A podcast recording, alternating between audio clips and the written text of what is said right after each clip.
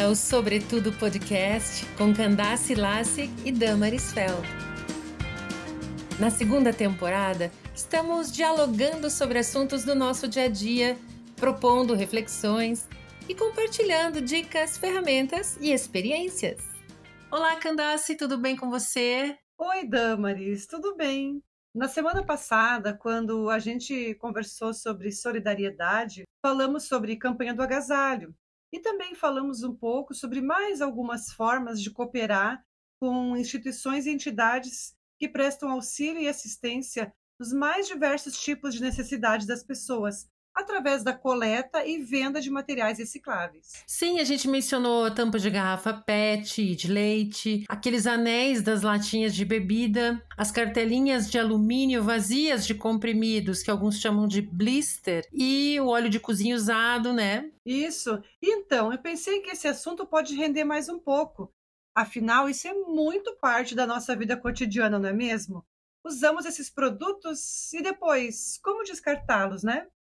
A resposta óbvia é jogar no lixo.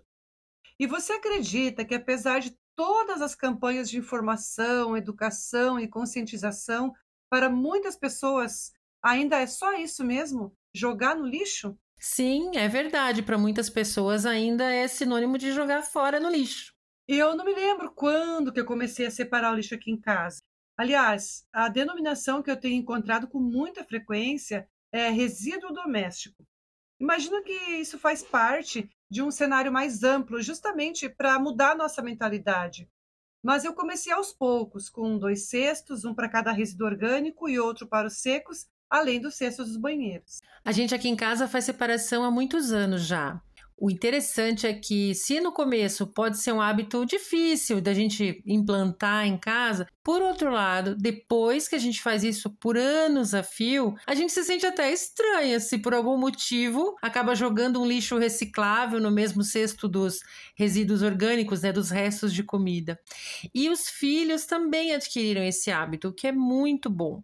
Assim, a gente tem um cesto para cada tipo, como você mencionou também. Aqui na minha região, onde eu moro, o caminhão da coleta do lixo reciclável passa uma vez na semana. E aí, nesse dia, então, a gente coloca lá na frente da casa todo o material do reciclável para eles poderem coletar. E eu sei que em Curitiba, que é aqui na região onde eu moro, tem há décadas já um programa de separação de lixo e eles fazem, a prefeitura faz uma campanha permanente assim para a população fazer a separação do lixo.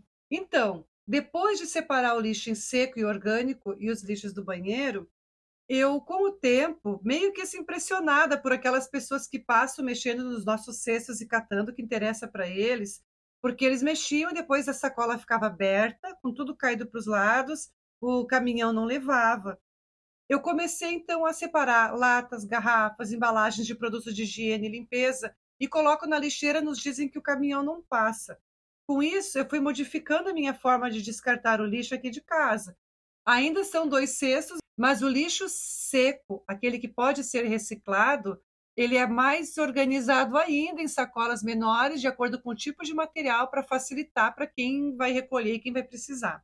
É interessante esse movimento de reciclagem de lixo, né, de material, é um movimento que vem crescendo, ganhando corpo e visibilidade já nos últimos anos, na última década, com certeza. E existe até a cobrança assim dos estabelecimentos para que diminuam o uso de sacolas plásticas, por exemplo, né, para diminuir o uso do plástico plástico. Então, alguns setores da, da economia estão utilizando, então, estão trocando. Em vez de usar plástico, usam embalagens de outro material, embalagens de papel. E é interessante porque aí a gente, as famílias, as pessoas podem voltar àquele hábito de utilizar cada um a sua sacola para ir no mercado, para ir à feira. E é interessante, né? A gente poder voltar a esse hábito. É verdade, a gente voltar, olha que interessante. Eu me lembro quando estava na casa do meu avô em Curitiba, muitas vezes ele com a sacolinha enrolada, indo na mercearia buscar pão, buscar leite. E mesmo em casa, quando eu era criança, nós tínhamos a nossa sacola de na padaria. Bem interessante. Aqui eu tenho algumas, alguns materiais, e às vezes estou no portão e de repente lembro de voltar, de buscar. Mas realmente é toda uma mudança que a gente precisa ter em hábitos que a gente já estava desacostumada, porque é tão prático ir para o mercado e lá ser tudo fornecido para a gente carregar as compras. que é voltar mesmo e voltar reflexivamente. Sim, algumas pessoas conseguem incorporar esse hábito de uma maneira mais fácil, para outras pessoas não é prático, não é tão interessante assim. Eu penso que a chave de tudo é sempre o equilíbrio. Tem momentos em que a sacola plástica vai ser mesmo a melhor opção para aquilo que a gente precisa, mas sempre que a gente puder usar uma sacola própria, reutilizável, é bom também, é uma forma da gente contribuir para diminuir o uso do plástico. Sim, e mais uma vez aqui eu me lembro, Damaris, daquilo que a gente sempre fala do nosso exemplo, né, de quem já viveu mais, de nós que temos pessoas que moram conosco, os nossos filhos, os nossos pequenos, que a gente está dando exemplo. O meu filho, quando foi morar sozinho, ele me disse uns dias depois que ele tinha organizado a casa, ele disse: Nossa, mãe, teu exemplo, tua educação foi bom, porque para mim foi a coisa mais natural do mundo eu ter dois cestos de lixo na minha casa. Já organizei direto com um para separar e um para os resíduos orgânicos. Então aquilo me fez tão, tão bem de ver que assim era um hábito que tinha sido incorporado daqui. Como ele disse, foi natural eu já ter na minha casa dessa maneira. São as novas gerações que estão vindo aí, né? Exatamente, e é realmente muito gostoso, como você falou, ver que o hábito se implantou, a semente germinou e agora é a colheita, né, daquilo que foi semeado lá atrás. Sabe que um outro hábito que eu também estou retomando, que é o de reutilizar potes e embalagens plásticas. Depois de utilizadas, lavar, colocar para secar, higienizar bem e guardar para guardar um temperinho, para congelar alguma coisa que precisar, para guardar alguma coisa dentro do saquinho plástico quando for preciso. E eu já tinha perdido esse hábito. Comprar um rolinho no supermercado é tão mais fácil. E sabe quando que eu retomei isso? Uma vez quando eu assisti uma reportagem sobre uma pessoa lá na Holanda explicando como ela fazia, como eram os hábitos lá. E eu pensei, nossa, eu posso fazer isso aqui também.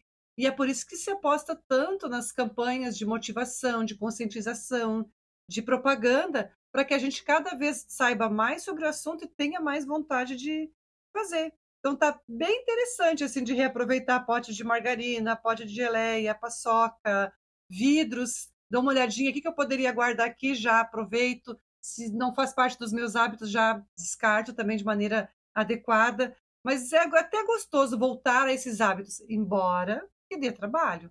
Porque é um certo conforto a gente encontrar tudo pronto, né? É interessante a gente poder se dar esse tempo de pensar nessas coisas. Falando em lavar para reutilizar, me lembrei que você comentou comigo uma vez quando a gente conversou a respeito das embalagens que a gente lava para pôr para reciclar. E aí você comentou que tinha conversado com alguém sobre isso, de que não necessariamente a gente precisaria lavar essas embalagens. Como é que era mesmo? Pois é, a gente encontra argumentos a favor de se lavar as embalagens e colocá-las limpas do lixo reciclável.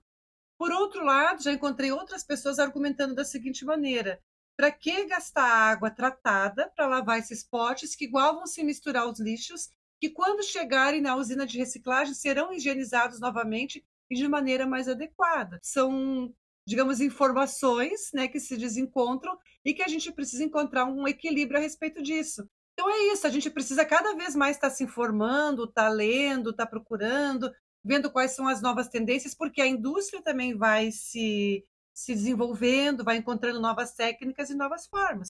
Então, dessa questão de estar sempre me informando, buscando novidades, saber o que está acontecendo, o que está se desenvolvendo, eu fui pesquisar um pouquinho sobre hábitos de consumo consciente e encontrei um alerta para o consumo de delivery e de compras online pois os dois tipos de compra exigem uma grande quantidade de embalagens e muitas vezes embalagens que não são tão fáceis assim de ser reaproveitadas ou descartadas.